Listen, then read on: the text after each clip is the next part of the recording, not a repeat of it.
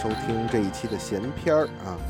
呃，咱们开门见山，不多说。这一期呢，没有丁老师，由我来主持啊。我们继续聊北京人民艺术剧院系列的我们的话剧安利节目啊，话剧安利与反安利的节目。今天这个照例啊，除了我，还有我们这个特约的嘉宾啊，这个任编辑。哎，大家好。嗯。这个我们用前边两整期的时间啊，聊了这个北京人民艺术剧院建院时期的这个三大经典里边的其中的两部啊，就是《茶馆》和《雷雨》。那么既然有三大经典喽，呃，肯定它还有一个啊，呃，这个剧目就是著名的蔡文姬啊。我们今天的上半部分呢，呃，还是给大家介绍建院初期的。一些呃剧目以蔡文姬为主的几个剧目，呃，包括这个虎符啊，还有这个蔡文姬，后来哎文革后蔡文姬，还有文革后边的王昭君之类的啊，这几个实验性质的，呃，这个说是这个民族戏曲化尝试的啊，由这个郭沫若老先生撰写的这几个剧目啊。咱咱先咱先安利一下或者反安利一下这几个戏啊，这个任老师您先介绍介绍吧。哎，行，我说一说，呃，咱们现在今天啊，把这个等于是可以说是文革前期的这些戏啊，咱们就要给做一个结尾了。这个为什么拿这个来划分呢？我翻了一下，我有一个剧照的一个书，那个剧照的书。只要是你仁义演过的戏，他就全收录了。他是收录到这个二零一二年，然后呢，他有一个，他就有一个非常明显的一个时间点的分野，就是一九六三年。在这个，在这个一九六三年以后，我发现直接就跳了十五年，就到一九七八年了。然后之后是，首先是彩色照片，这个不说了，但是中间空的这十五年，他就没有演戏吗？那当然不是了。这个十五年，我翻后面那个附录的时候，也看到了，就全是戏。但是呢，就像是你像京剧的，咱们现在有那么一出录音，就是马连良跟张君秋那个叫什么“年年有余”还是“吉庆有余”来的，就那么一个现代戏，好多全是这类戏，是视频也没留下呀，影像资料什么就照片啊一样都没有，那就说明这些戏对吧？它可能就是。没有经住时代的考验，然后在这个之前呢，嗯，比较高潮的这几出戏呢，可以说就是呃仁义的几出这个古装戏。这些古装戏呢，包括了刚才说的这个王昭君呀，还有武则天呀，还有这个蔡文姬啊，还有一出是这个曹禺写的这个胆剑篇，这个是对越王勾践的故事。呃，这些戏他们都有一个呃中心思想，叫什么呢？就是叫向戏曲学习。而这个向戏曲学习呢，还真不是说仁义独有的，就是当年呃好多的剧院都在搞这个事儿。比如当年还有一个是哪个剧院是国画是哪个？就是他们排过那个红旗谱，这个您知道吧？呃，红旗谱，红旗谱可能好多剧院都排过。对对。仁义是不是也排过红旗谱啊？呃，没有看到剧照，暂时是没看到那个剧照，可能是没有，也有可能有，就是我没，可能是可能是六六六五年以后之类的那种戏吧，不太清楚了。呃，就是这些戏里面，他们也提出了这个向戏曲学习，这个还当时不是说仁义一家只是独做的这个事情，但是这个蔡文姬这个戏，它的这个比较特殊的地方在哪儿呢？它正好赶上了呀，就是。这我们这个毛泽东主席，他就是当时写完了那个《东林碣石》有一篇，就是《魏武挥鞭》这个东西之后呢，这个学术界呢稍微就是敏感一点的人，他已经感受到一个动向，感受到这个是不是要替曹操说说话呀？然后当时有好多的这个文人啊，或者什么教研组啊，都发了什么如何公正的看待曹操。然后我说了曹操的什么什么，这个标题呢还都是比较含蓄的，扭扭捏捏的。但是郭先生啊，郭先生这个人就是就是既要卖头朝外，就是写的那个就是对写的那标题特别的给力，五个大字替曹操翻案。直接就开宗明义，我就是要替曹操翻案。要我我也用它，哎，太好用了，真是应声虫啊！这个他这个写完以后呢，呃，当时只是一个就是历史性的一个探讨性的文章，后来是周恩来找到了这个郭沫若，就说你看看是不是能写一出这个替曹操翻案的这个戏剧啊？然后这个郭沫若一想，哎，可以试试。因为他当时在更之前啊，这个是四几年的事儿了。四几年的时候，他就写了那个《虎符》，《虎符》这个戏还还不是这个建国以后的戏。那个戏里面，呃，探讨的这个忠啊、义啊，呃，还是比较，嗯，怎么说呢？那个时代，那个时代感还是还是挺明显的。它这里面有一个比较有意思的一个桥段啊，就是这个，呃，这个叫什么来着？呃，就何冰演那个角色，就是那个看门的那个人，看门的那个人就是信陵公的，算是他信信陵君的一个智囊吧，就是给他提供了一个人，就是他也可以算命，就是这个算命的这个人，他可以通灵，可以那个逼着人说出自己心里话，然后这个心理老师对这个魏王呢就看中了他这一点然后那个就把这个人召到宫里来，对他自己的一个小妾，就是如姬夫人，就是对他实行这个这种催眠啊。让你说出自己的心里话，结果说出来的就想知道他有没有跟那个公子无忌乱搞，然后那个说出来的话就是我们俩这个冰清玉洁，什么都没有，但是我心里是非常爱慕他的。这个魏王也非常没有面子。呃，这这个这个戏的那那一段，我觉得还还挺有点意思。嗯，然后这个戏呢，当时被仁义也拿出来演。据说啊，我看这个构图什么的。呃，已经有点就是就是他这个舞美上，首先已经开始有点抽象化了。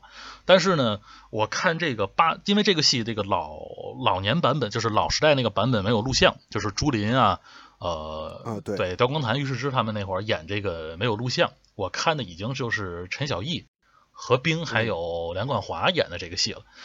他们演的时候，这个戏，嗯。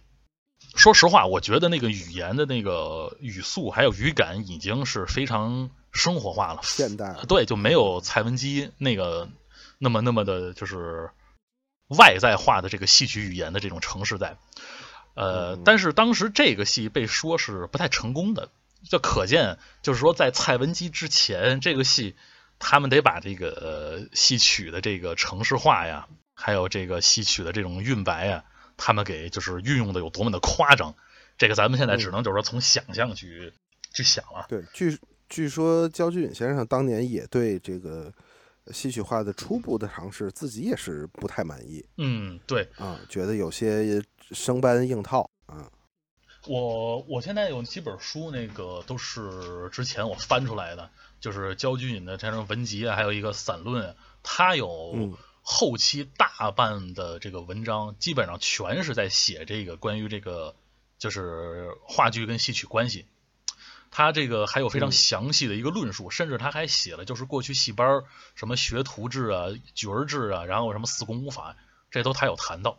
因为焦君隐先生在这方面不算是外行，大家要是对他有稍微有些理有有些了解的话，戏校校长，哎，对，他是这个中华戏校的首任校长。嗯，而且哎，咱们今天说这个蔡文姬这个戏的时候，还特别有意思。就是这个戏啊，咱们稍微勾搭聊一聊这个《文姬归汉》这个戏。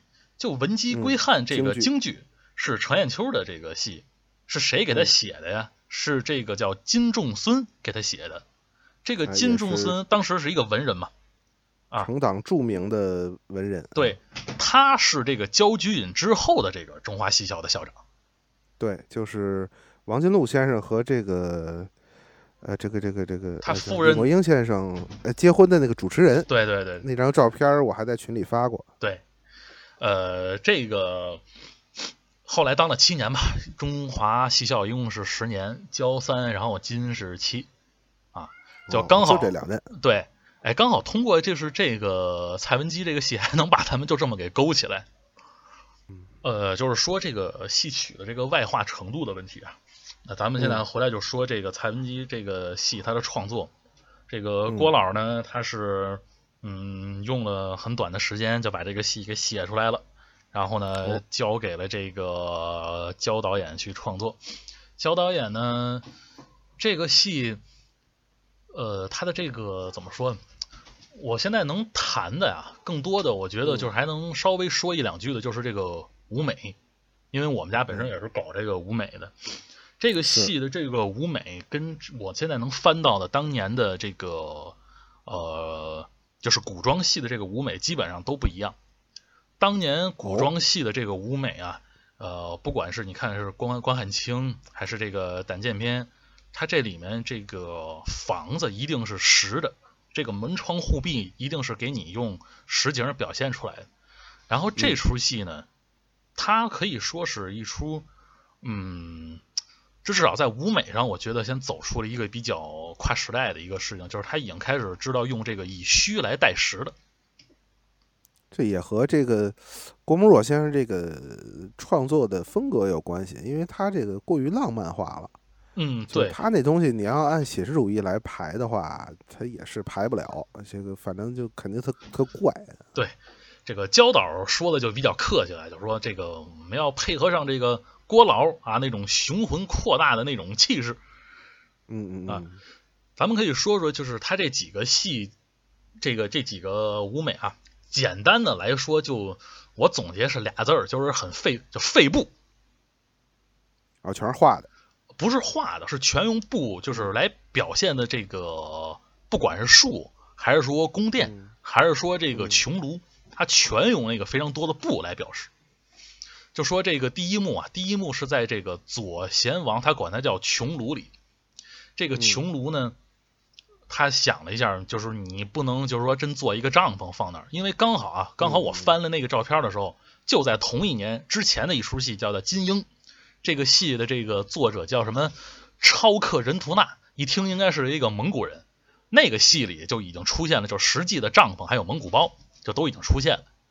但是你就愣搭台上了啊？对，就就直接放台上。它是一个剖面图，一个半圆，你能看到那个人物在里面啊，就是那么一个戏。这个戏等于说你刚演完那个，你要是接着蔡文姬用这个，那你就越了。这个就首先这个嗨，本本身这个景上不太好。再有呢，你表现你说是一个，就是这是一个左贤王嘛。再包括之后这个单于，你要表现他那个这个帐篷，它是有点宫殿的那个意思。你要是搭那个帐篷，就太小了。草原英雄小姐妹似的就不行。对，就太小了。所以呢，他就舍弃了这种具象的这个帐篷。他把这个，我想想怎么给大家描述啊？您想象一下，就看您家那个窗帘儿，就是这个窗帘把它就是。呃，两边已经给拉上了，拉上之后呢，从那个大概底部到中间可能三分之一或者一半的这个位置，您把它就是往回、往回、往回拉，但是呢，就是窗帘最顶端不要动，就相当于是咱们有时候那个大幕开幕之前，那主持人钻出来，然后就他的两边稍微给你拉开一点，哎，就那感觉，嗯，他就是露出了一个人一口的盒字儿。哎，对，差不多，差不多是那感觉。但是它上面的那个，它上面就是说没有拉的那个部分呢，它是一个弧形，它是一个非常大的弧形。因为咱们这个窗帘当然是，就是你到地多高，它给你量多少了。它那个是上面多出来好多的，所以它能够让你有一个非常大的一个呃弯曲的一个程度。然后底下呢就是一个急剧的收缩，它是一个垂直的。这个是它第一幕，这是这是在右边。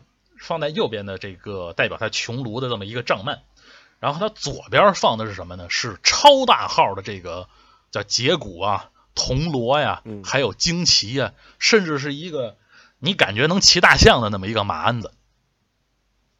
嚯！嗯，就是用这种夸张巨大的手法，把这个台，把这个台上这个显得好像它有一种就是你要么是在帐里，要么是在帐外的感觉，整个这个景儿就给弄出来了。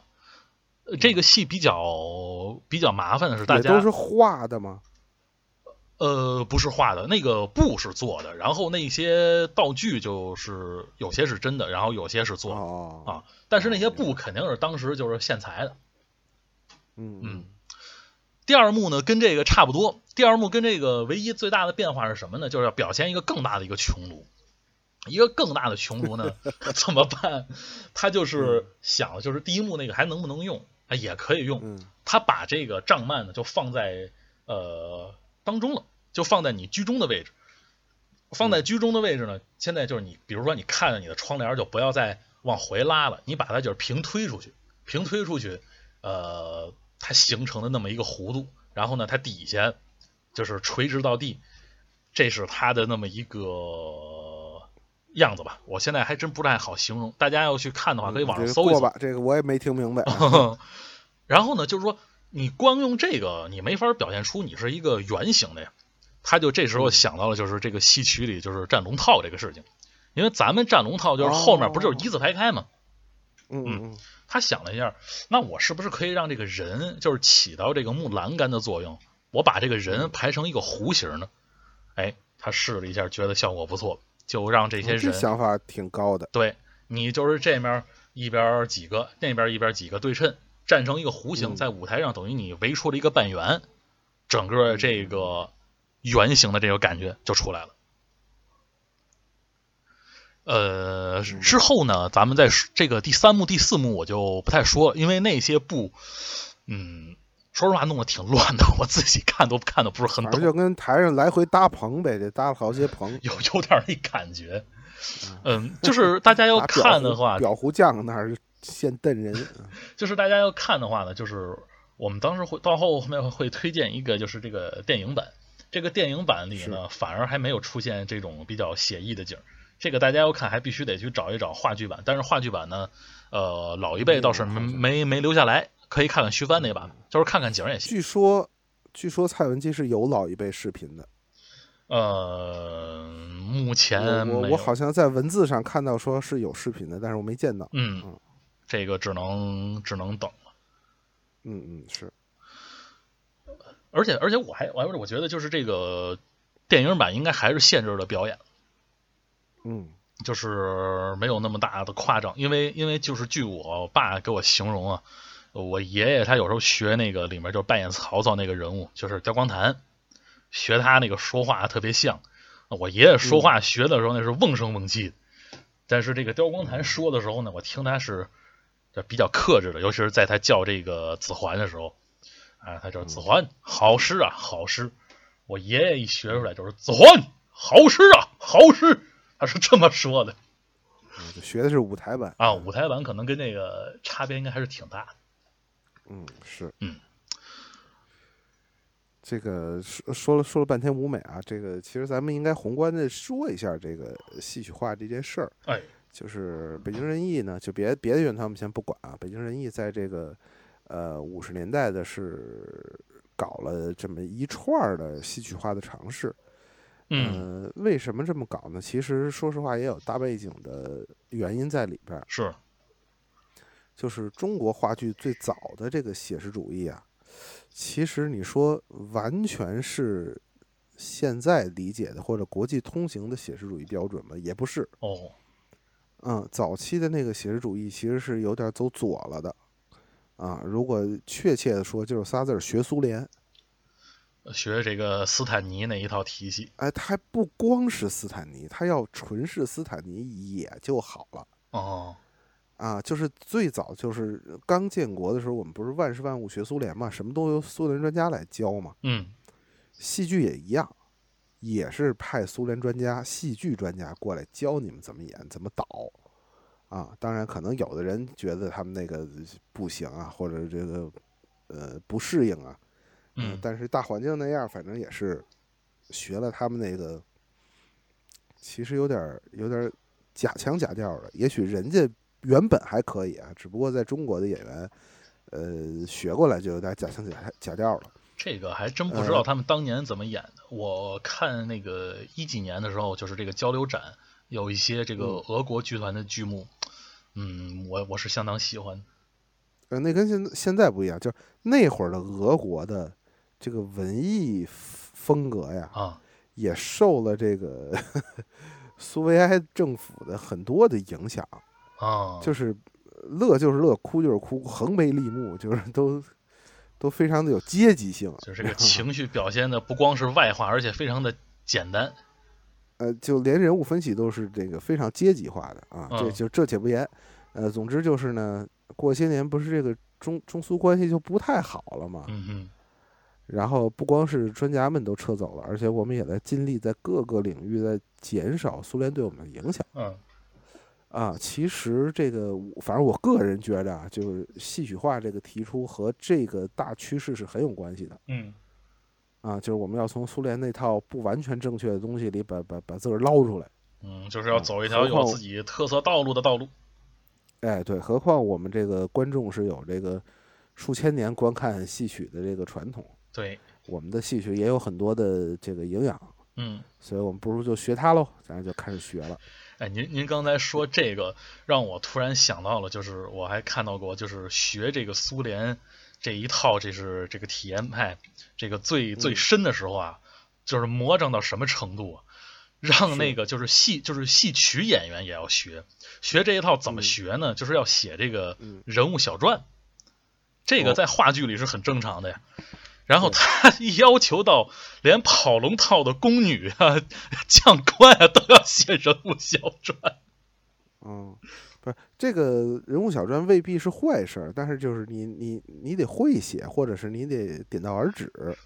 就是我听说我们那个戏曲呃戏剧学苏联，就话剧学苏联的时候啊，嗯呃，经常会要求，比如说你演一个修车的，修自行车的，嗯，那么就要求你去跟这个修自行车的师傅，这个同吃同喝同劳动半年哎，是还真是这样。啊，就是你说那玩意儿有什么可学的？你就模仿他一些典型的东西就可以了。呃这个不不不，你你你模仿不到他的灵魂，你得跟他混半年。就是真的，北京北京人一就这样下去体体验生活，一体验半年啊对北北京人一体验生活是出了名的。啊，就是有点左，确实有点左。嗯，这不这左不是左右的意思啊，就是有点儿，这个是北京话，就是有点儿过劲儿。对嗯啊，所以这个这戏曲化也是其实走个弯路自救一下。嗯，但是就是我们我们认为最著名的或者最典型这几个戏曲化的呃作品呢，什么蔡文姬啊，这个虎符啊这些，嗯其实在我看来呢，呃，反而它不是一个怎么说，有就有人说学的很傻啊，把嗯那个戏曲的那些糟粕学来了，或者是不好用的东西学来了。我我觉得这个说法也也也也未必客观，嗯就是它毕竟是两个东西，你要学是需要一个过程的，而恰恰这这几个戏呢，我认为是起到了一个训练的作用。嗯，就是它是一个什么是个是一个过程。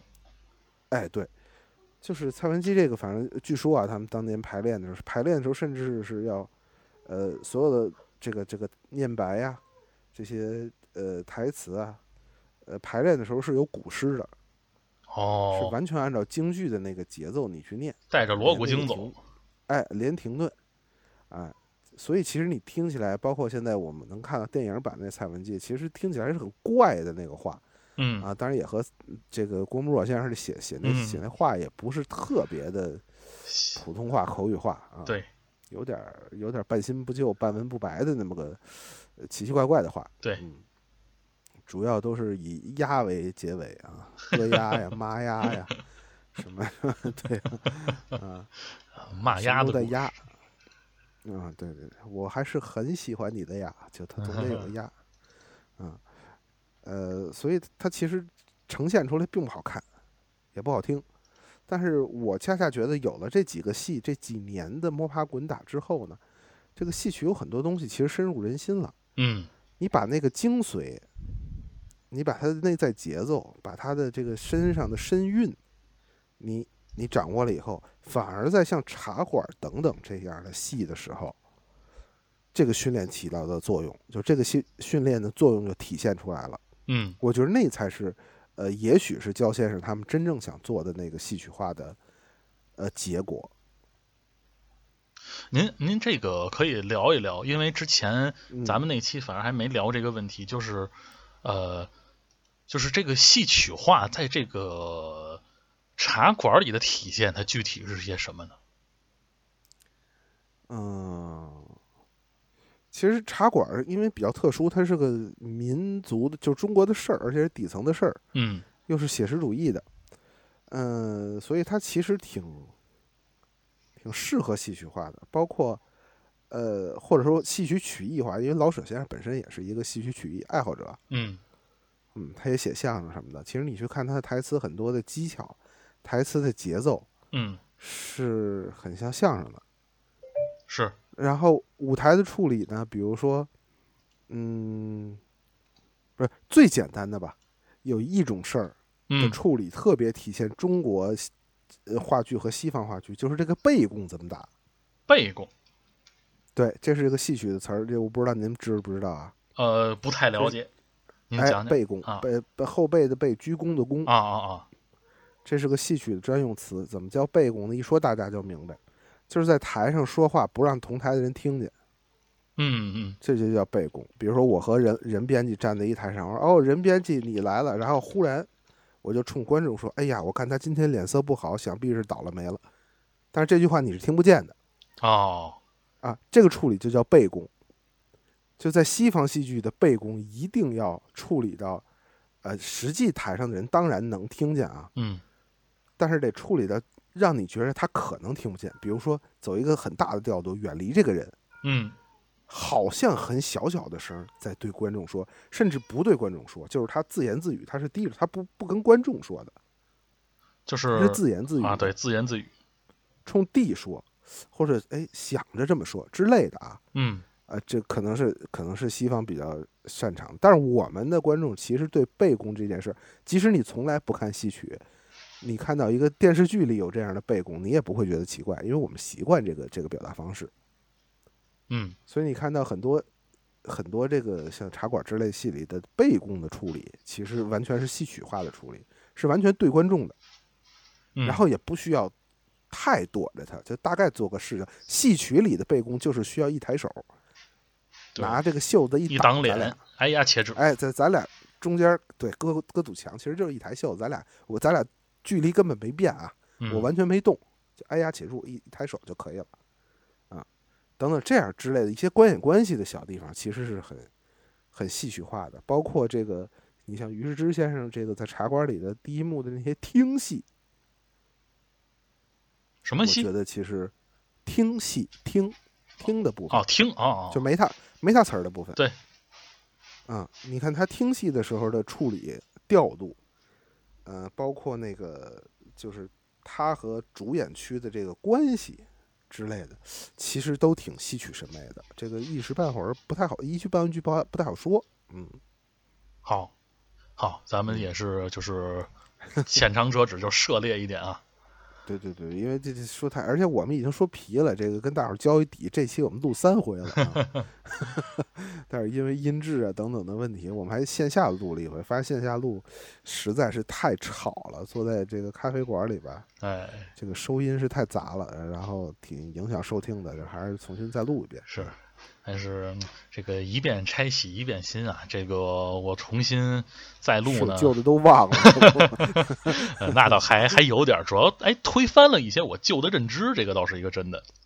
啊，对，咱们是个很好的学习的机会。对，就是正好我这几天呢又接连的找到了一些资料，今天正好就是这个戏呢，想聊一聊这个戏以外的戏，就是哦太好了，给您给您十五秒，您说一下。好嗯那一个微信小视频就发完了，大家 再见。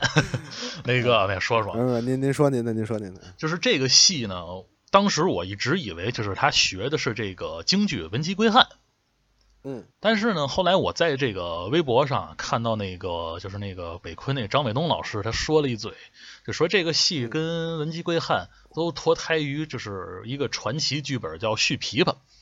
这个《续嗯。琵琶》呢，就顾名思义嘛，它是这个《琵琶记》的这个续集。《琵琶记》讲的就是这个蔡邕嘛，蔡伯喈跟他这个媳妇儿赵五娘这么一个故事。嗯，是。大家要是有看京剧的话，这个可能还熟一点儿，什么这个苗荣上路、扫松下书，扫松下书，对，全是这故事。呃，这个续琵琶呢，讲了等于是是他这个女儿蔡文姬的故事，但是他这个书嗯。前面写的呢，还带了一点什么呀？就是为了把蔡邕这个人物整个这个经历写完整，他把这个连环计的故事给带带带带带进来了。就是从这个泗水关呀、什么的，对，凤仪亭，哦然后李傕郭汜乱长安，这个蔡邕这个在这会儿的时候呢，就是被那个王允给害死什么的，就这些嚯写的蔡文姬也好，半本三国哈，哎，前面前面那个上，它是分上半卷、上下下卷嘛。上半卷嗯我是一眼都没看，因为跟这个故事没什么关系，我就就没再看。嗯我就从下半卷，从这个蔡文姬被掳走开始看。这个戏我我发现怎么说呀？咱们这个戏曲啊，就是这个传统戏曲的这个改编移植呢，它是一个非常常见，而且根本没有任何问题的一个剧目扩充。对，没有版权，就剧目扩充嘛。嗯，你你要写你就写，你要移植能演你就演，不然的话，京剧哪来的那么多红增烈马？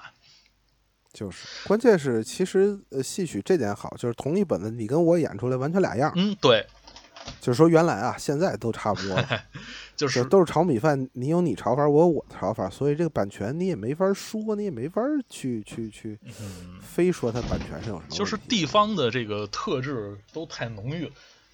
是你们别闹，都是京剧，谁跟谁演的也完全不一样。是嗯，呃，在咱们说这个本子呀，就是、嗯就是我觉得这个郭沫若老师啊，他可能啊，他是真的。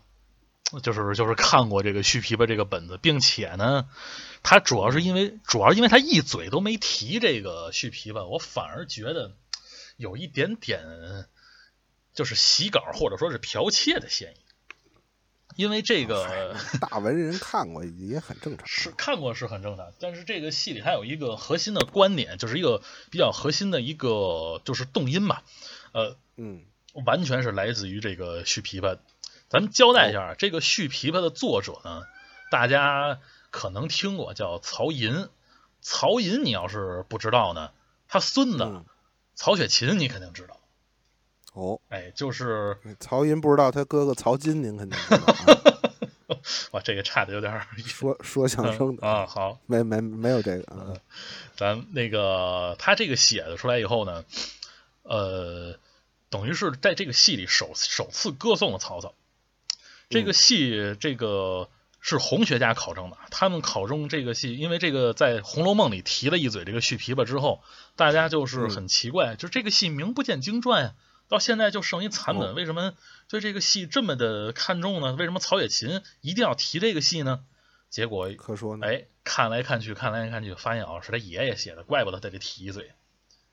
嗨，然后这个戏里呢，它有一个比较创举的地方啊，这个是跟当时曹寅有交往的一个呃，当时一个一个官儿叫这个刘廷基，他记了一嘴，记了一嘴，他写的是什么呀？就是这个曹操啊，不是涂嗯白面。因为曹操传统戏里，咱们知道啊，他都是这个大花脸嘛，嗯尤其是这个是白白脸。然后在昆曲里，好像这个还是一个专门的一个行当，叫叫副镜，就是啊镜呢，也可能不光不光指曹操一人，对，就是这个镜呢，它是就花脸嘛，这个大家可都明白。副镜一般是嗯扮演一些就是品行不好的，就像这个丑，丑在这个昆曲行当里呢，呃，丑一般就是目不识丁，呃，然后呢，但是呢，心肠非常好，比如像《斗智记》，咱们说京剧里《斗智记》就是那个金松金松这种感觉。嗯但是呢，有一类坏人，你就像汤勤这样的这种人，他这个嗯硬功呢叫副，就是用这个是用这个丑这个角行当表现一个其中的一个坏人。这个戏呢，他就是没有用副镜去写曹操，曹操是这个叫这个角色叫老外扮演。这个老外呢，当然不是外国人了，就是这个类似于就是老生的这么一个行当吧。因为现在这个行当行当之一，行当之一。咱们现在就是基本上已经模糊了，就是这些呃，在这个演上的一些差别，咱们就把它都归结到就是你老点儿，那你就应该啊有一些衰派的技巧啊什么的。这个就是一个这个多说一句啊，哎，就是这个现在一提这个戏曲的行当啊，大家都知道生旦净丑，嗯，但是我小时候听总是听生旦净末丑，对对对，我也是，我就我就老不知道这个末是什么，后来才知道在传统戏剧戏曲里是分十行人的，对，生旦净末丑父爱五杂流，这个外也是其中的一行，在现在的昆曲里还分的比较细，嗯。呃，也也也也比较跨行当了，因为其实京剧也分的细，只不过不单提了。你看，咱们这这是岔出去了，这这一期光聊蔡文姬了。嗯，没事，这个京剧的这个花脸有一类啊，就和您说的这个副镜很像。啊，呃，我不知道专门好可可能也没有专门名词，我自己就管它叫半花脸。啊，就它这个涂白的区域啊，或者涂彩的区域啊，不像大花脸全涂满，哦，也不像小丑是涂豆腐块儿，就涂鼻子周边儿嗯这一小块儿，或者到颧骨这儿。它相当于是鼻子以上几乎全涂，然后脑门儿上露一点儿，下边再露一点儿，两边儿基本涂满，呃，有什么角色？就是就是比较坏的这类，比如说画心，哦哦哦，哎，对啊对对对对，这这个逍遥津的画心，对对，这个这个这个红鬃烈马的魏虎嗯，啊，就您您想这人性吧，对吧？就这这人物，画画心奸臣。画心还真是一个，就是在这个戏里，就是有点就是父啊父敬啊这么一个角色对。这个这个人这物关系这路特别好人都是一样，带狮带狮子盔，嗯。勾这个我叫我叫半花脸，我不知道他有没有专门的名，可能有专门的名词，嗯。但是现在人不这么想了，可能您看过这几出戏，您也没有往一块儿琢磨过，但实际上他可能过去是有区分的，不然不会专门留下这么几个人物的形象。嗯，嗯，估计可能有传承吧。这个是，哎，您接着说，我得查出去了。没事儿没事，咱说这个，就首先他说这个曹操这个形象，第一次就是突破了用这个白脸去演绎啊。然后呢，再说就是这个戏里有一个比较核心的一个，就是蔡文姬他如何活下去的一个动因。呃，他被抓到匈奴以后呢，他是非常的悲愤的，然后非常绝望的。当时正好旁边呢，正好旁边是这个王昭君的墓，他就去祭奠了一下，就跟那个娘娘哭啊，就说您看您这个啊，就是远嫁匈奴呢，但是呢，您毕竟是为国为家做了一番大事，你像我怎么办呢？我怎么活下去呢？然后呢，晚上他就沉沉睡去以后，哎，这时候就我们戏曲里非常合理的一个事儿，就是托梦来了。哎，这个王昭君管他叫叫什么呀？可正是王强旷世的知心友，他把蔡文姬是当做知己一样的人，然后哦，跟他聊天。这个时候呢，因为剧作者嘛，那个年代嗯他就开了一个这个上帝视角，就说啊，十年之后自有人来救你。然后呢，你回去有一个很重要的任务，你得替你爸爸修汉书，因为当时他设定的就是这个蔡邕呢一直在把这个汉史不断的往下编写，嗯呃，这是对他来说是算是一个人生中最重要的事业。然后蔡文姬醒了以后一想，嗯，说的对，我现在还不能死，我要活下去，以后我要回去替我爸爸把这个书给修了。但是在实际中啊没有，实际中这个蔡文姬回去以后呢，他做的事情就是凭自己的记忆，把他爸爸就是之前的那些著作，等于是文集就给整理出来了，啊、把这个给是给传续下来的。修书这个是没有的。据说是过目不忘，就恨不能倒背了三万多页那种啊。嗯，也据说是非常厉害，谁知道啊？也也搭着那个年代也没别的事儿，你就看呗，看一遍不记不住再看也。记不住。哎，这就是幼功，可能 嗯，好，他华蓥山倒是。是他呃，这个续汉书这一点呢，郭沫若可是没有提到这个续琵琶，他参考了，但是他自己写的啊，他自己写的，他说承认这个续汉书这个情节是我自己虚构的。那你这个是吧？我想一块儿去了，哎，巧了，曹曹禺先生也不承认看过《雷的群鬼》，可能 可能是这样。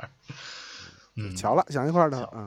呃，这个后面有一出戏其实挺有意思的，但是呃，由于这个篇幅呢，我我就不太多介绍了，大家可以有兴趣到时候找来看看。是这个曹操大宴铜雀台这么一出戏，把曹操这个人物算是给写的相当的，嗯，就也是这个续琵琶里边的吗？哎，就是续琵琶里的这个，他这个宴从铜雀台里面，首先这个左慈还出现了。因为咱们这个《三国演义》里本身就接着嘛，这一回就是曹操大宴铜雀台，左慈制杯戏曹操。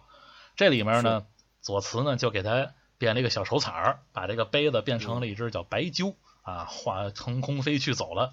然后呢，就问曹操：“你愿不愿意这个当神仙呀，跟我一块儿看？”火盆呢？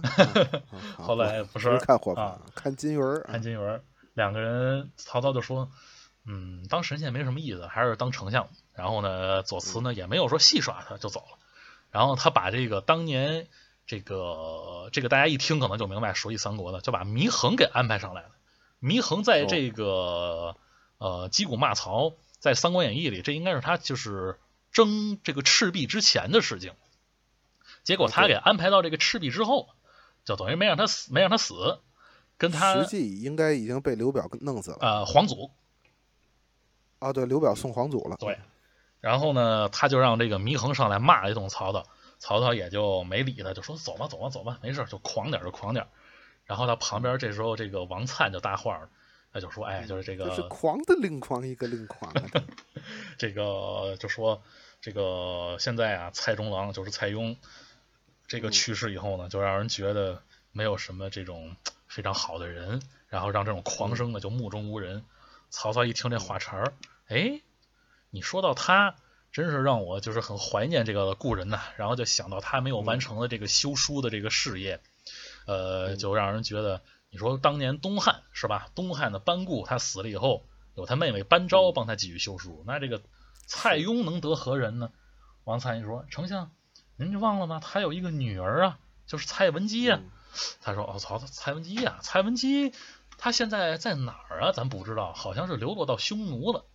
然后就这个时候呢，突然那个有人送来了一封书信，这个书信呢正是这个蔡文姬写的书信。哎，这点写的也就是怎么那么寸，就是特别的合，算叫挺合理的吧。因为你像她嫁给左贤王以后啊，嫁给左贤王以后，她没有任何理由能够去寄书回来。你这有点里通外国，或者说你什么意思啊？你有点想回去那种感觉。但是这时候左贤王呢，他在被这个乌桓的这个国王劫杀。等于说他们这个部落到了这个生死存亡的关头了，然后蔡文姬就说：“那我有一个办法，我可以向汉朝求援，就看你乐意不乐意，能不能舍下这面儿。”左贤王说：“人都要死了，还有什么面子呀？那你就写书回去吧。”你看，他就安排了一个很合理的这么一个寄书回来的桥段，也不怎么样。这总比这个宾鸿大宴、口吐人言、手拿金弓银弹打合理一点吧。好！您这一国的妃子给那边丞相写封信，谁送啊？我们是找邮局还是托人带？那没法给您送的。就是反正就是这么回事儿吧。这个曹操一看啊，这说曹操曹操到，哎不对，就是说蔡文姬蔡文姬到。然后看到这个书以后，就想那就派人去救吧。然后呢，正好他这个儿子曹彰在这儿，就说派你发兵，你去救他。嗯。然后呢？这个这个故事在这儿基本上就收尾了，呃，就是给曹操这个角色，他就是挺丰满的，就是给他写了最后一笔啊。他最后唱的这个收尾的这个尾声，咱们念一下，就是这个：俺索二乔平生志愿俱休矣，则愿效文王三分有二，留与他年，留与他年。望同台要晓得，横槊赋诗的曹公曾阅此。哎这一折就收场了。嗯，没辙，那天。啊，应该应该是，应该有有有，肯定有韵。咱咱们咱们这个没没能读出来，就是。嗯嗯，这个戏这其实也是一个给曹操翻案的一个 一个一个写法，把曹操写成一人杰了，这还很少，很少这么写。这个戏当年北昆复排过，我查了一下。哦，呃，当然了，现在的整本的续皮，那没有没有，现在所有的这种这种就是昆曲的复排，全都就是串折演，串折，然后把他那个故事就是增补一下，就把它弄成一个咱们现在比较符合现在观众审美时长的那么一个大戏，也就俩小时吧。嗯嗯嗯嗯，折子。嗯，但是呢，他把曹操这段好像是给删去了，比较着重刻画了这个董四跟蔡文姬的。就是小生小旦的爱情故事吧。哦，哎呀，也是因为京剧的横槊赋诗其实做的挺丰满的，然后翻案翻的也比较，也不叫翻案吧，就是人杰这面表现的还是挺好的。对，但是他仍然是一个就是花脸形象。哎，不过北昆这版他确实用的就是老生去扮演的。哦，老生扮的。嗯，你外嘛。哦，这个行当现在你就归到老生了嘛。啊，是呃不，我的意思是我没想到北昆这版也是。嗯嗯嗯嗯嗯嗯。呃，那么咱们推荐一下吧。这个，呃，大家要看的话，就去看一看电影就行了。是。嗯。电影里这个电影版，您您说您说您推荐您推荐您以这个一点五倍速或者二倍速观看。嗯嗯嗯嗯嗯嗯嗯。呃看一大个棋就行。这个戏我的推荐指数是挺低的，说实话。嗯，是这个这个戏现在基本上就算是被雪藏了，也没有什么特别能演的必要。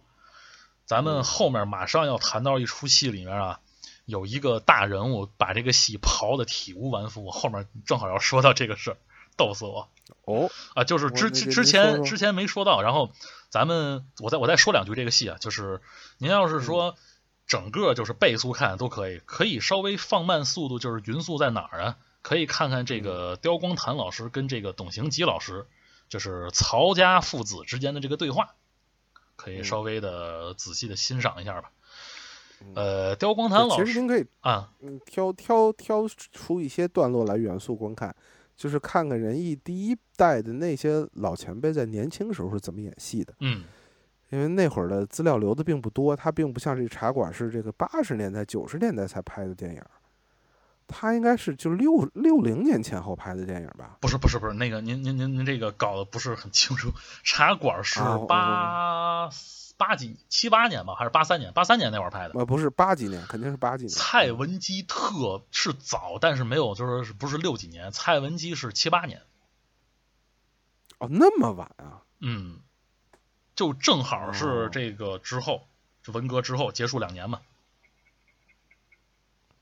哦，我我看着他们还挺显挺年轻的，我以为是非常早拍的。化妆化的好，再加上呃，这个里面像什么刁光谭呀、董行吉啊，那会儿还没有受太大影响，因为我看了一下那个呃，就是历代的这个演出的这个剧目，他们俩那会儿还是什么导演呀、演员呢，那说明那会儿没有什么影响，而且还活跃在舞台上。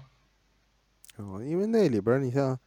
大家都认识的蓝天野老师，看着也就是个三十来岁儿。嗯，妆你要说七八年的话，那正经得得五十多了吧？有，蓝天现在都九十多了。就就是化妆化的好。嗯，好，那这这我不了解了啊。嗯，大家就去看看这个，因为刁光谭老师比较可惜，他他的好的那些戏可能就全留在了就是五六十年代，尤其是五十年代。嗯啊，什么关汉卿啊、胆剑篇啊，这这他他的演的勾践呀、关汉卿啊，就现在也没有留下什么资料，大家也只能就从这个里面就是一瞥老先生的风采吧。对，嗯，这个蔡文姬的故事咱们其实没提啊。这个话剧的故事呢，咱简单的说一下啊，就是呃，这故事从哪儿起呢？从曹操这边派人去接。嗯，蔡文姬回来开始，然后就是蔡文姬犹豫要不要回来，对，包括她的这个丈夫左贤王等等这个君臣们犹豫放不放她回来，孩子怎么办？然后这个这个母子夫妻都有情，都都也不舍得，但是不舍得呢，他又想回来，然后这个接他的人呢，反正和这个这个少数民族兄弟们也搞了一搞团结，对。结果这个搞团结回来还让人误会了，说你们这个是不是你你你想干嘛？你这个啊啊啊，反正呃最最后又平反了，大概就这么点事儿。对，嗯，哎，最后这个曹操给这个董四还有蔡文姬拉郎配的时候，他特别像谁呀？就是他跟这个他那个卞皇后，老让我想起来那个唐伯虎三笑点秋香里的华太师华夫人。啊，您说电影版？呃，对，就是有一种，就是是吧？咱们老两口子给他们做个媒吧，然后你们俩今天给你们拴个对儿，那不是那个结个亲吗？就这种感觉。反正是那个总有民间黑历史说这个，呃，这个人气爱好者曹操同志是，呃，比较喜欢蔡文姬的，是把他那个蓄养在了 呃董四董四老师那里啊。但是我觉得这个可能性太低了。我觉得毕竟这个这个人妻好在大漠里，对，在好几十天生好多孩子，你说这有什么可蓄养的？对，啊，这太重他的才华了，可能是，嗯，口味太重。行，那这戏咱就过了。啊，这戏就过。这个如果推荐指数一百分的话，您能给这个戏打多少分？推荐指数，咱不是说艺术水平，就现场观看指数就不及格吧。然后电影版的话，就给个六十分吧，也就六十分。哦，啊，主要就是看看过去人金贵不金贵。对我，我我我给的都是三十分。我我啊，就是看个意思，对看个看个没见过啊。对，好，那这戏咱们搁这儿啊。那下一个，您您刚才不是说了个八卦吗？您开始皮吧。哎，正好咱们今天今天啊就进入这个八十年代了，这正好哦直接上、接就跳到八十年代。，对接上这个什么戏啊？咱们就今天嗯正好说这个推销员之死。哦，这个戏呢，是我在这个英若诚他那个自传里看到的。嗯，他当时就是、这个呃，我我插一句咱们在这之前，就是呃，咱咱还得总纲几句。嗯这个之前提的都是五十年代的戏啊，当然这个王昭君是文革后的了，我们也没没太说他。嗯呃，这个文革之后呢，八九十年代，其实北京人艺是是走上了一个非常非常辉煌的道路，就是嗯佳作频出的年代。嗯嗯呃，这个时代呢，在我看来，其实仁义的风格开始出现了两条路，嗯一条路是继续在写实主义上走，而且这个写实主义，呃，除了院儿戏，就是仁义嘛，演北京戏、院儿戏，呃，这个这个红戏，这是一个传统。嗯除了这条路以外呢，就是演了很多舶来品、西方的写实主义的戏对，啊，这是一条很有特色的路，这是一条腿儿。另外一条腿儿呢，是演了很多中国题材的，但是不是写实主义的，呃，甚至有点儿这个，有点儿马尔克斯这个路，就很魔幻，嗯。也搭上这个就是文革之后八十年代改革开放初期啊，这大伙儿这个经过这个时代的时代的沉浮啊，经历比较多，然后呢就是想的也比较多，然后看问题也比较怪，比较乱，然后出现一大批八九十年代的这种我我个人说叫 魔幻写实主义的嗯这么一批东西，哎，这个也是很有意思的。那么咱们一期说不完，今天呢，咱就续着五十年代写实主义这批戏，把嗯八十年代这几个写实主义的，尤其是外国戏，咱给说了啊。这魔幻的、逗的啊，那个就脑洞奇怪的呢，咱们单开一期。啊嗯，好，那回到您这个《推销员之死》，呃，我根据您那个总纲补充一句啊，就是您哎说的魔幻现实主义这一类戏，当时你听他们讲有一个有一个有一个总结叫做“成则先锋，败则实验”，就是啊你哦，这先锋跟实验这俩词儿还有还有褒贬性啊。嗯，就是你你成功了，那你就是先锋的；你失败了啊，我们是一个实验话剧。这个有一种，嗯，你懂吗？就是怎么说怎么有理那种感觉。啊，这这俩词儿在我这儿一直是等号的，我倒倒没有这个。其实是等号，其实是其实是啊等号，但是但是一一般我我还看到就有些戏就是如果不太成功，他就用实验性话剧去介绍。啊，咱们介绍的肯定都是先锋那个啊，嗯，是实验的咱也不提了。呃，说推销员之死啊，这个哎推销员之死这个原作者叫阿瑟米勒，呃，大家可以去稍微去了解一下这个他这个作者，他是美国应该是二十世纪就是最伟大的剧作家之一。嗯，然后呢，对他有一任非常有名的这个老婆，就是叫玛丽莲梦露。对，呃，他这个戏呢是四十年代那会儿成成文的，然后呢，嗯跟咱们这个里面就是要提到的这个非常重要的这个人物啊，就是英若诚，英达他爸爸嗯的这个交流呢，则就是在一九七八年。嗯 这个英老师因为 他是这个过去那会儿大学毕业的那个那个老大学生了，他当年就四十年代的时候就已经看过这个《推销员之死》这个剧本了。他的自己的嗯说法就是对他的影响非常非常大，他一直特别想演这个戏。结果到了这个哦七八年的时候呢，解禁了嘛，然后外国人可以通过这个普通游客的身份来中国旅游了。然后嗯阿 Sir 呢，他也很想来中国看一看，他自己就报了一嗯个旅游团，然后也就用了这个自己真名嘛。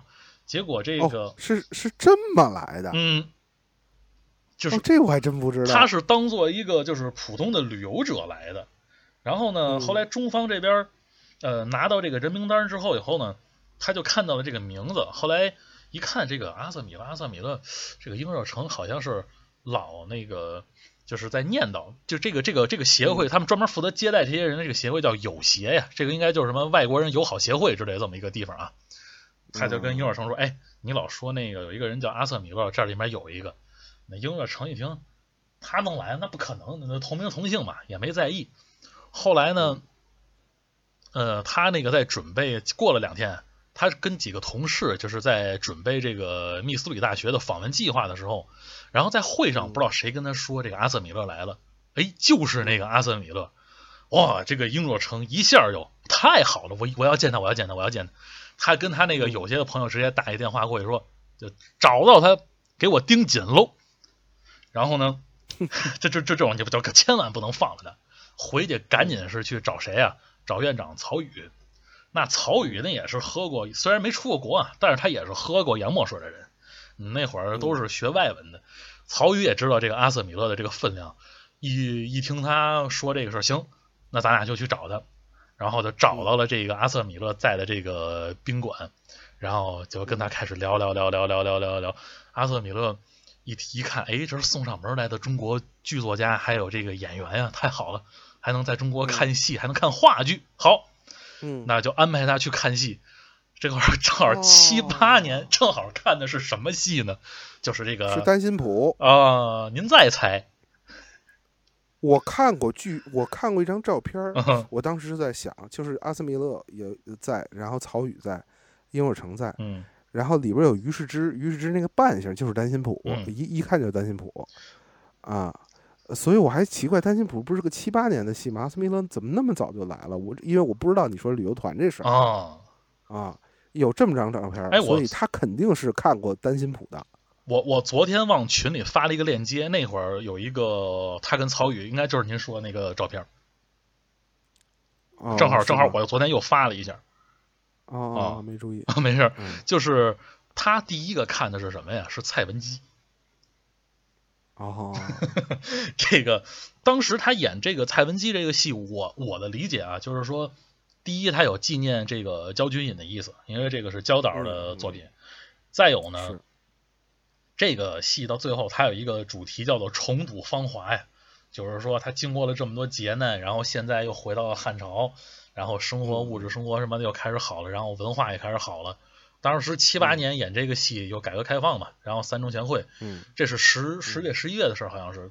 我我我觉得他就有点这个意思，就是我我们现在这个时代过了，我们现在又重新看到了好日子，为蔡文姬和董四拨乱反正，哎，有点那感觉。嗯然后呢，这个阿萨米勒看完以后啊，他们就开始询问他的意见。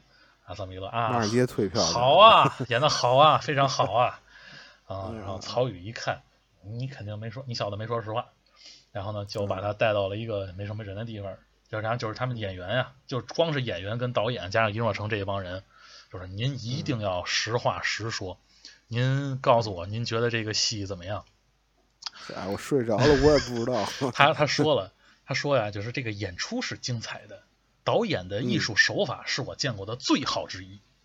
然后他说，至于剧作嘛，他说这个这个这个这个郭郭沫若呀，他犯了很多初学者的错误。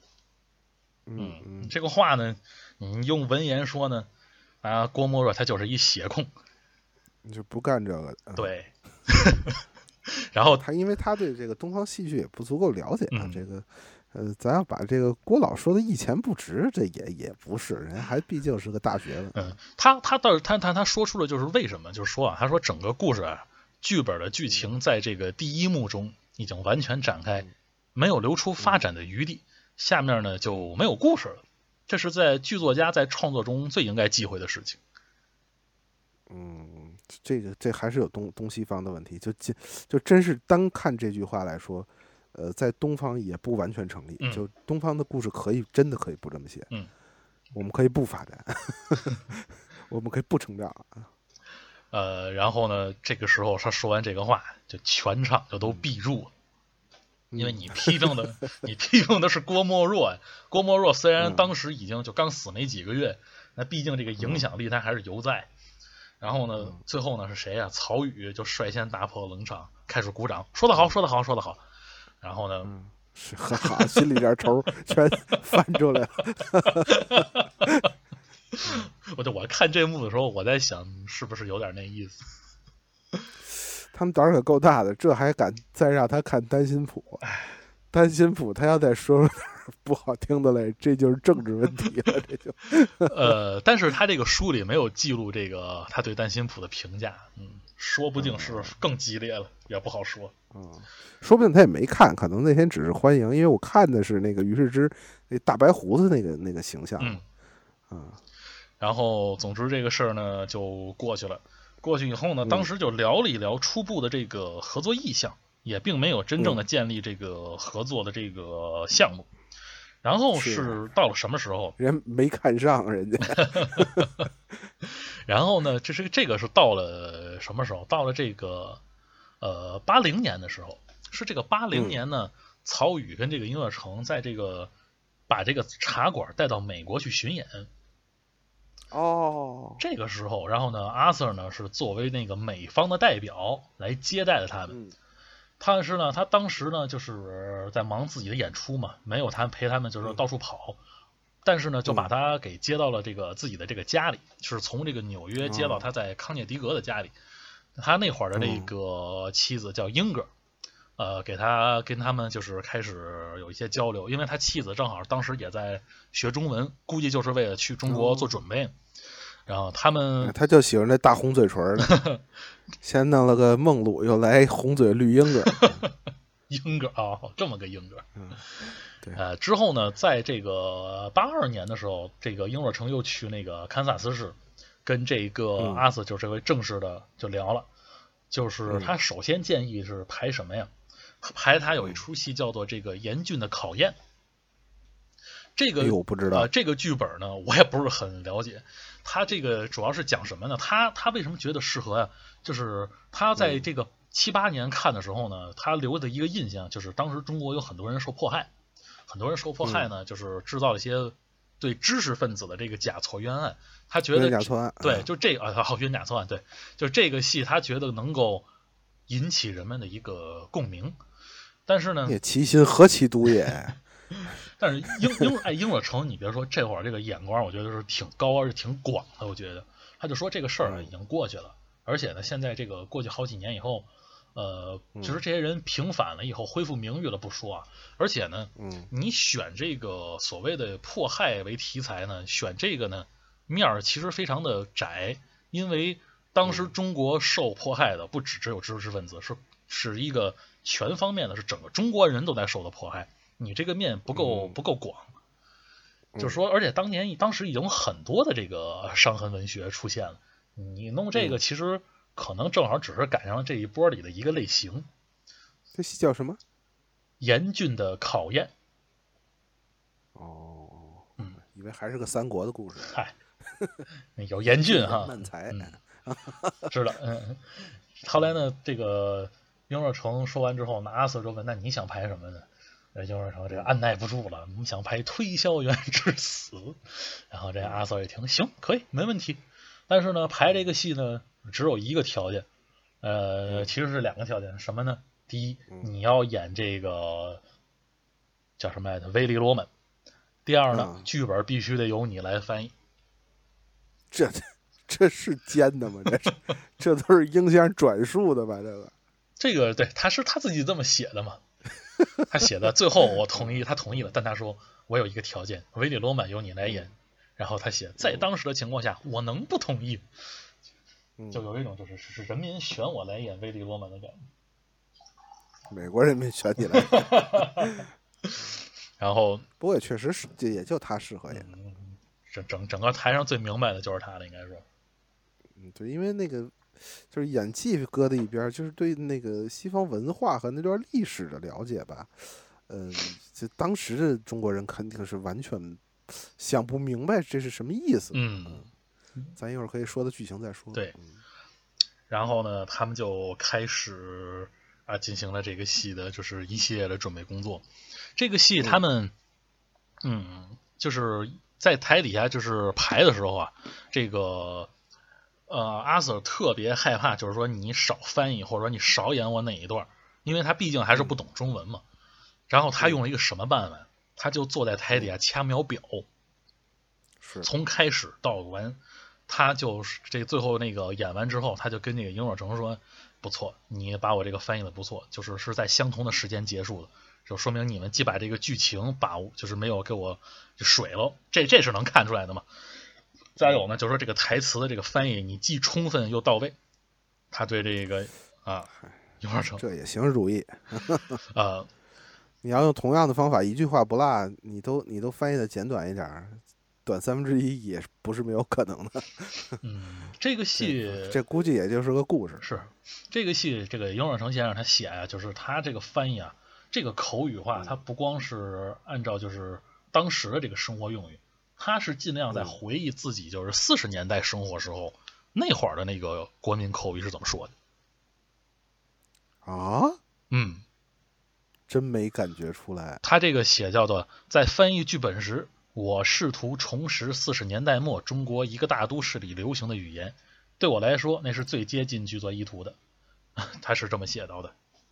哦，好吧。嗯，啊，总之这个戏呢，当时演完之后还是挺成功的，因为英若成就说他在这个维利罗曼这个最后的这个妄想的这个时刻呀，他说的越起劲儿，他听到台下的这个叹息声就越来越多，然后到最后这个戏整个结束的时候，就是他们已经听到台底下就是有观众在抽泣，然后呢。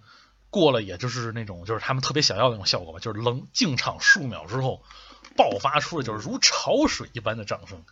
可能这个英先生就是对这个戏，他可能是真是最满意啊。他说这是他这辈子听过的最好的掌声，然后也是最大的一个掌声。不是这个，这个完全可能是主观的看法。就我给你讲一小故事，就是我们这个，我跟胡帆也什么，我们这个学生剧团里边有一个老艺术家。嗯。啊，是是他师兄比我小，是我师弟。嗯，呃，确实是我们这里边戏最好的一位。呃，每每演必出彩儿啊，基本也都是主角儿啊。然后有一次我们演一个戏呢，还是就是公公演商演啊。这个戏呢，这个底啊，结尾的处理啊，有点不一样。嗯。所以观众到那儿呢，呃，可能意识不到是个底。然后我们又在特别小的，在蓬蒿演的，您您知道吗？哦知道那个地方，蓬蒿蓬蒿剧场特别小，一百人都不到坐的那个地儿，也没法拉幕，也没有什么，就是没有这种城市性的东西能把这个结尾解呃解释一下。嗯，就只是放到那儿以后，演员两边散去，直接归后台了。嗯，这戏就完了。嗯，然后观众也没反应过来，一会儿灯亮了，然后演员已经不见了，然后大家就讨论着就散去了。然后我们后来说的时候。就说：“哎呀，你看观众都没没听懂，连连这个鼓掌都没有，就没有没有人，呃，就我们还说要不要谢幕呢？一看观众都走了，得怎么？然后然后这位艺术家就说：没有啊，哎，没鼓掌吗？我刚才听见了山崩地裂的掌声啊！然后我们大伙儿就说：你疯了，确实没有。他说我真听见。” 然后这事儿在在我们这些同学里都非常著名啊，就是他就真的觉得他听见了，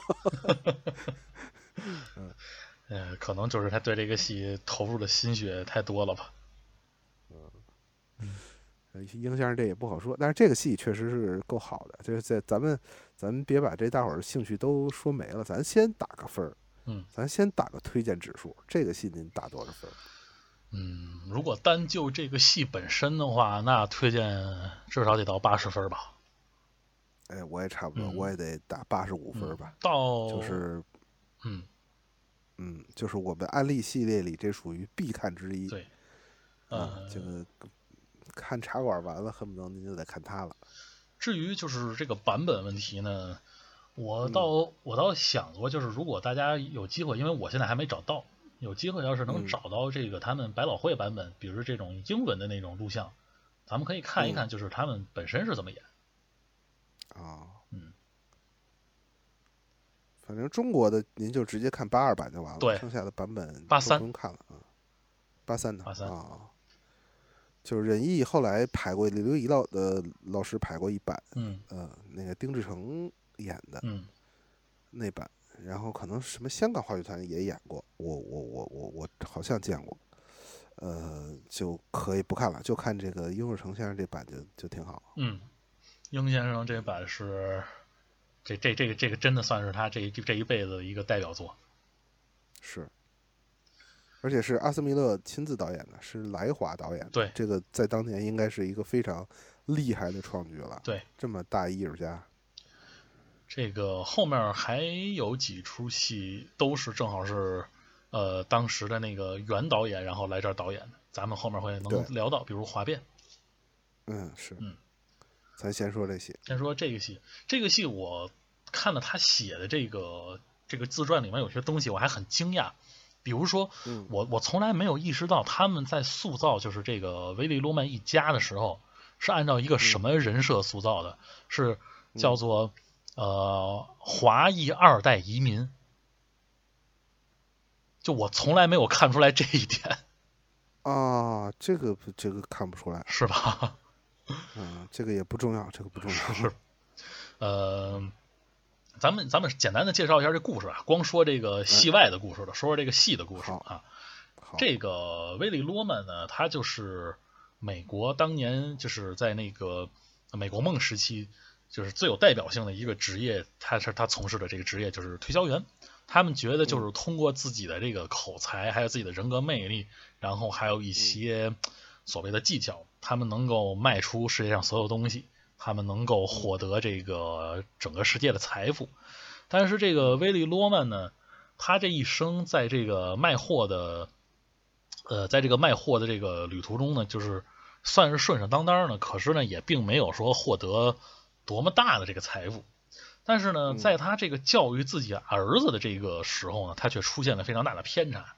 他的有两个儿子，这个老大是当年在这个上学的时候是初中嘛，初中那会儿他是是他们校队的那个橄榄球运动员，咱们这个系里就直接翻译成足球了，也没有什么错啊，就 football。嗯，呃，就是，但是呢，孩子呢有点问题，就是首先呢喜欢小偷小摸。他爸爸呢就觉得这事儿不以为然，就觉得你这孩子这这不算什么毛病。再有一个呢，就是对于这个学习是非常的不上心。当时呢，有人就提醒他，就说你要是这回这个大考要是不及格的话，老师是绝对不会给你毕业的。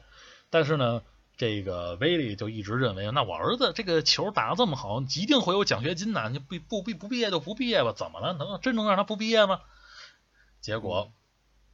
在这个孩子要参加这个考试以后啊，他有一个，就是他考试以后他没过，没过之后呢，要参加一个补习。这个孩子呢特别的失落，失落到就是他想去找他爸爸，但是他爸爸那会儿呢是在波士顿卖货，他就自己坐火车去了波士顿。去了波士顿，突然就看到他爸爸在这个旅馆里跟一个就是他的客户，但是呢发展成为为了他的情人，两个人跟那儿正调情呢。然后他儿子呢，就就就就直接崩溃了。崩溃了之后呢，他就回到了这个家里，就什么也不想干，然后就特别颓废。之后呢，他也没有去再去上学，因为也没有让他毕业。他找了几份工作，每次他那个离开几十份啊，几十份还啊差不多吧。嗯，就是每一次他这个工作的结束，全是由于这个他偷东西而这个告吹的。后来呢，他自己发现自己可能就已经不太适合在这个大城市生活了，然后他就去了那个德克萨斯，去农场干活。他爸就对他一直特别不满意。这个时候呢，时间就来到了咱们这个剧演的这个时候，就是呃，他六十岁，六十岁这一年正好这一天，再过两天啊，他交了三十五年的房贷就要还清了，这也是一个相当长的一个时间。但是在这个时候呢，正好他儿子回来了。他跟他儿子就是聊，就希望他儿子还是能在这个就是纽约找一份工作，再加上他呢，正好是本来想去，他本来是想去那个，他本来应该去这个波士顿继续跑他的买卖的，但是呢，他不知道为什么就感觉自己精神上有点问题，差点撞了人，有点恍惚就回来了。他第二天就去找这个他们公司的领导，就说那个你不要给我安排这个外派差事了，我想找一个。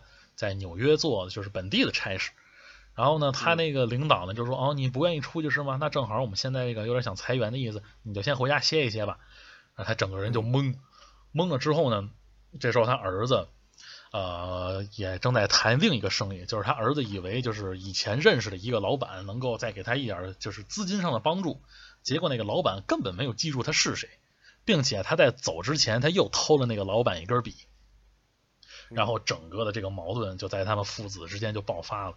这个儿子就说：“你对我从来就没说过实话，我对你也没实话，我们父子的关系就是一直相互欺骗。”然后这个老头就有点崩溃。到最后的时候呢。他想，他要给他自己儿子留一笔钱，他觉得自己儿子是能再起来的。他一直觉得自己儿子就是完美无瑕，没有任何问题。于是他就选择了就是自杀，然后来获取这个保险，然后这个故事就结束了。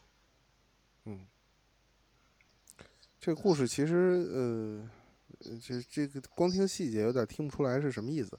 这个这个得结合美国的历史来说。嗯。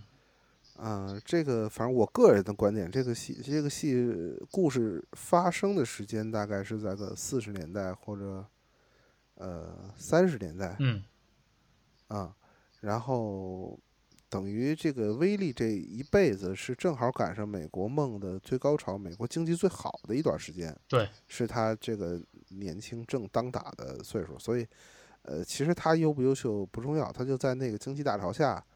就还获得了比较好的红利，过上了比较稳定的日子。对，啊，他也是一个美国梦的坚信者。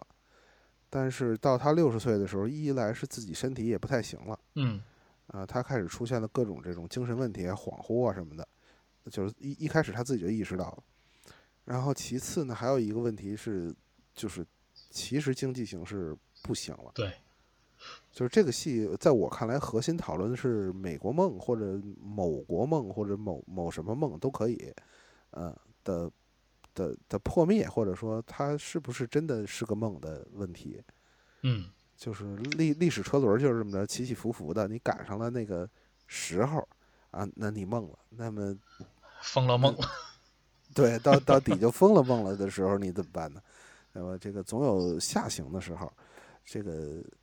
一代人归一代人，就是你坚信梦的这一代人，到了这个疯了梦了的这个时期呢，他他是有点接受不了的。嗯，而且本身这个社会的状态也是在下滑，年轻人怎么去看老一代，怎么看呃这个某国梦，呃，包括年轻人是怎么规划自己的人生，他们的这个价值观的方向是是是有几差，就包括他这两个儿子也是两个不同的价值观方向。对。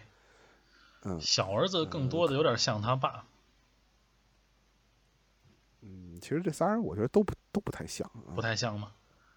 嗯，这这不重要。嗯，嗯，就是大故事是是是这么一故事，所以我觉得这故事其实在八十年代中国老百姓是看不懂的，是有点儿，或者不知道他真的想说什么，只是看成了一个。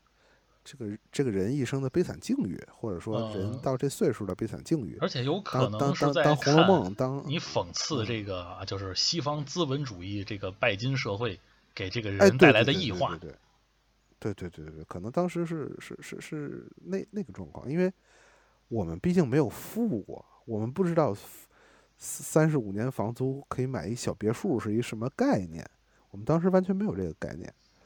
我们只看到了他们哦落魄了倒霉了哦你们你看你看，你 们资本主义落后吧，这个不能保证人你看最后给人逼死了。但是其实我们今天看呢，呃，会比那些观众那时代的观众多看懂很多东西，因为我们也经历了这个巨大的这个商品经济丰富的这个时代，就我们也真正的富起来了，确实也是富起来了。现在对全球第二了，嗯。然后我们也同样有这个，呃，国家梦、中国梦啊，强国梦。然后，哎，然后，呃，正好又是最近这几年，这个经济形势又在不是特别好的情况下，这在震荡。对，这个中美的摩擦正好在现在这个疫情，这个这么一来，哎，确实有很多，比如中产阶级啊什么的，所谓中产阶级啊，是有点这个。在经历类似的这么一个状况，嗯啊，可能这个视角会也也是挺有意思的一个视角。对，这个戏可以说它至少说是不过时。嗯，在那个年代还有一点看不懂，就是好多人当时会这么想：就是嗯，我我们当时那是那个三大件儿什么，还还有手电还算三大件儿之一呢。你这现在你你都你都有车了，然后你有一个嗯二层楼的房子，是吧？你你怎么就就是不知道就是乐天知命，安贫守分？你这人不知足啊！嗯这个就是当年确实是没有经历过。嗯结果现在呢，我现在应该挺能理解吧？就是各种的房贷啊、嗯车贷啊一起袭来的时候，对，就是在那个物质确实极大丰富的背后或者之后，这个你的人生是追求什么的？你这活了一辈子，活到老了啊、他的戏里的原词儿也是嘛，什么我们还了一辈子，这个这这东西也不是我的，嗯，嗯，终于这东西归我的这一天，实际我已经老的快快已经不用住房子了。对。哎，他说就是这个房子是买下来了，买下来以后呢，之后没人住了，嗯嗯，因为他的儿子都搬出去了。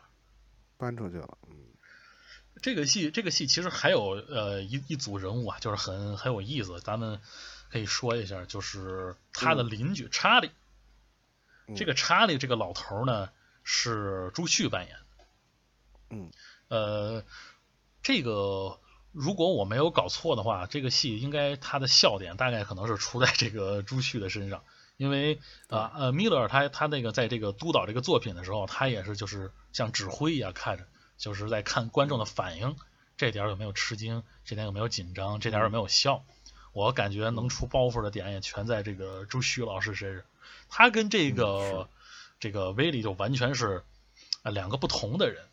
威利罗曼呢嗯一直看不起这个查理，就觉得你这个人窝窝囊囊，这一辈子没有什么梦想，没有那个呃什么远大的志愿，你就自己老老实实做你的工作。结果他最开始出现的时候啊，我以为他就是一个就是住他们家旁边跟他就是打纸牌斗斗牌的一个老头儿，就像咱们这种嗯邻居那种关系似的。结果后面你一看不是，这几个月这几个星期，这个威利罗曼一单生意都没成，他已经拿不出钱去支付他的人寿保险了。最后他管谁借钱？是来到了这个查理的公司，管查理借的钱。这个查理等于他是一个，呃，应我看那个样子，应该算是一个实实体企业的一个小老板，那混的可不错了。嗯，到最后的时候呢，等于他他其实是那种传统，呃，传统业业业者，传传统从业者，就是不受呃不受泡沫经济影响嗯，对，就是感觉的那一路。而且你嗯看，不光看他，他儿子，儿子最开始是就是被嘲笑嘛，就是一个书呆子。结果他儿子长大了以后做的是什么？是做的法律工作。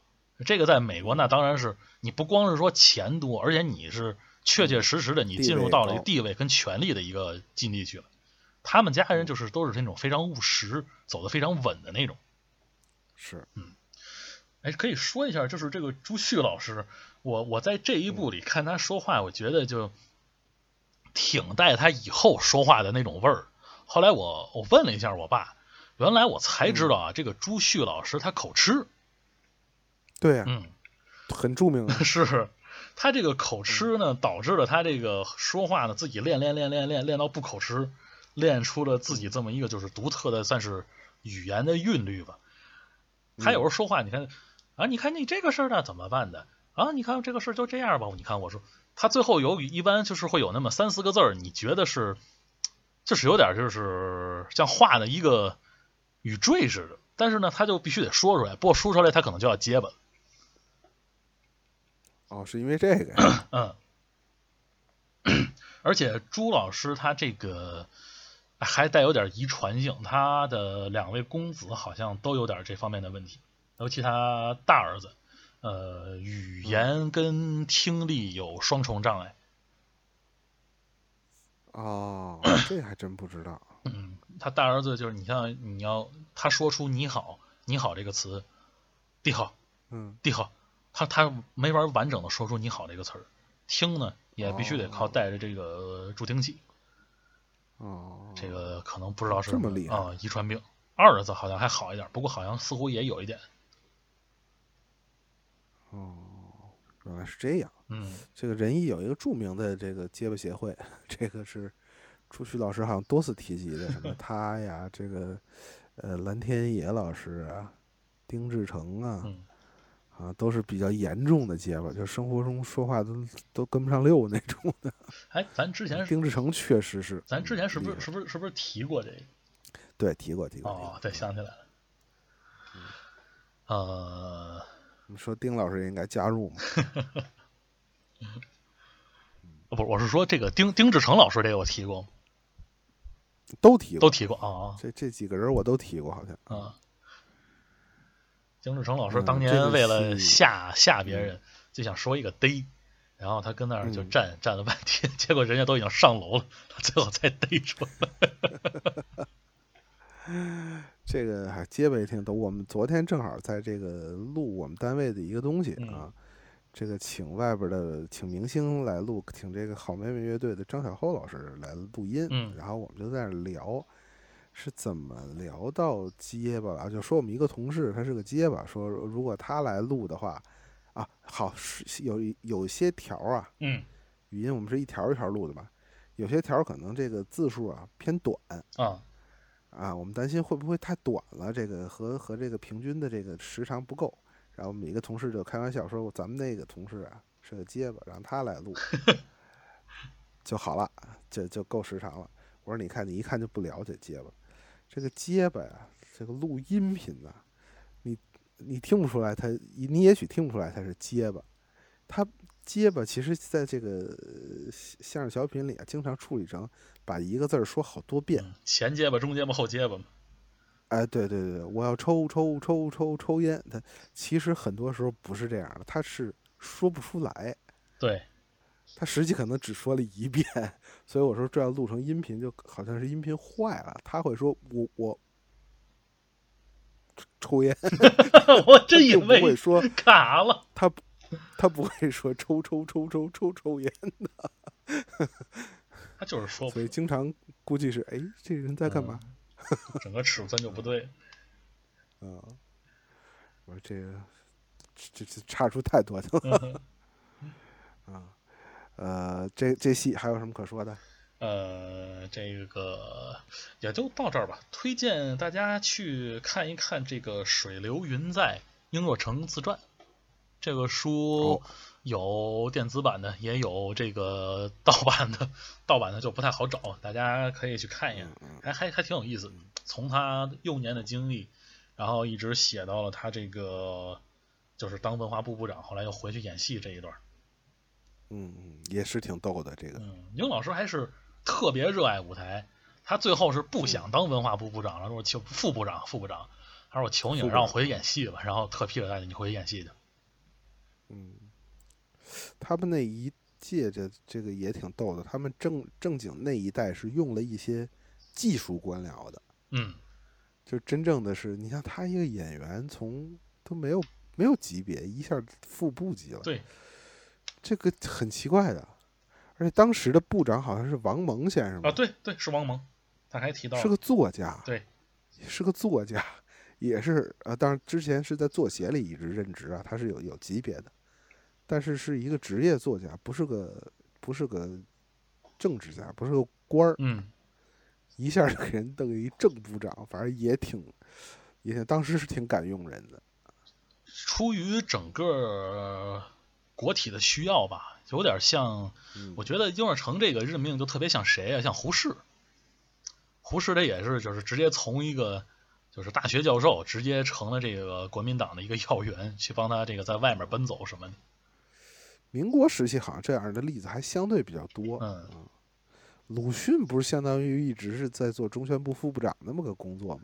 啊，那把国家骂那么惨，就是就是当啊当时的政府的宣传口的中央副领导，好像是这么个职级。嗯这当时这这这不不少见，但是后来这个挺少见的，就是改革开放初期这个现象还挺挺逗的。嗯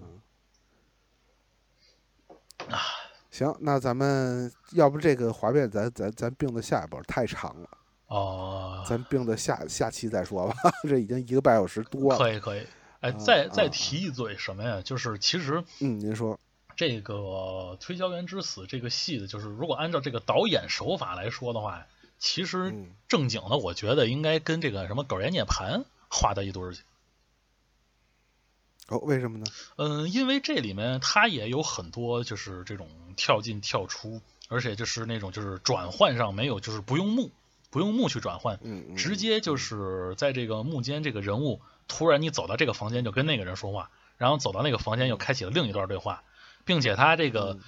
这个这个脑海里啊一直有一个他哥哥的那个鬼魂在，他的他一直在跟他哥哥就是进行这个就是幻想中的对话，这个就特别像是这个狗爷里面这个叫马安然演那个地主叫什么来着我忘了，跟这个狗爷一直在这个啊就这个生死两两两两界里这么这么聊天那种感觉。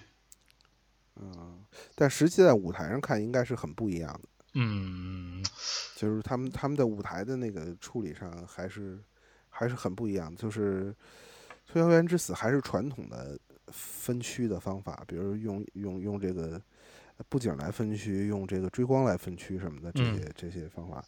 呃，狗爷涅槃其实就挺意意意识流的了，那那是倒更我我是这么觉得。他就是倒也嗯提了一对嘴，就是说后来这个刘锦云的这个嗯戏还是多少受了一点这个影响。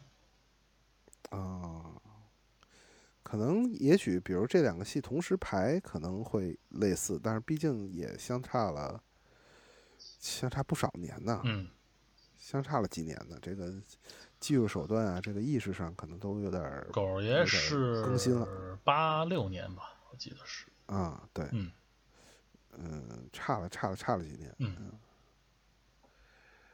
行，那咱们这个《果然涅盘》也放到下一期再聊，好，好吧？咱们今天是，哎呦，又着重的谈了谈这个蔡文姬啊。嗯蔡文姬，我原计划是一五分钟的 一个一个段落啊，没事儿，既既然谈了也挺好，这这个人编辑做了很多复杂的案头工作啊，我之前也从来没有听过，今天也增长了见闻啊。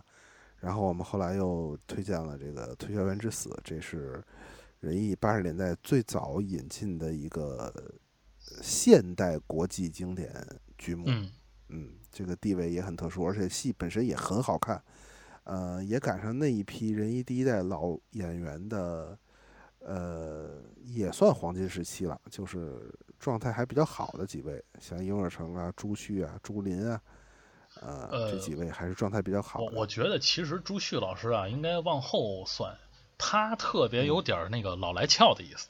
老来俏，对，嗯他年轻时候确实没起来，嗯啊然后这个这戏里中年的，就是现在七八十岁的这一代呢，呃，也起来了，像李世龙老师啊等等这一代，对对对，呃，也在这个戏里起来了，所以是一个从代际上看，这个表演风格上看，有点这个呃新旧交替，也其实也挺好看的。嗯，行，那咱们今天就介绍到这儿啊。可能听到现在的观众，呃，非常不容易了。是，我们聊的这么，呃，用丁老师的话说，这么进入了怪圈儿啊，这个沉浸在了自己的世界。不过也无所谓，我们这一系列的，呃，北京人民艺术剧院的节目呢，我反正我的出发点呢，就是，呃，不追求收听率，就是识相会人您愿意听，咱就一块儿。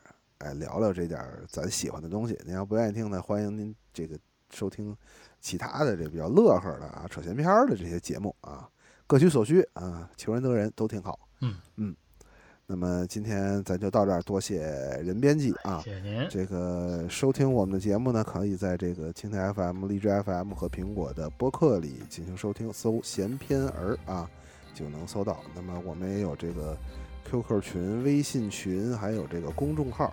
具体搜索和加的方法呢，您收听其他期节目就完了啊。丁老师那套我也背不下来啊。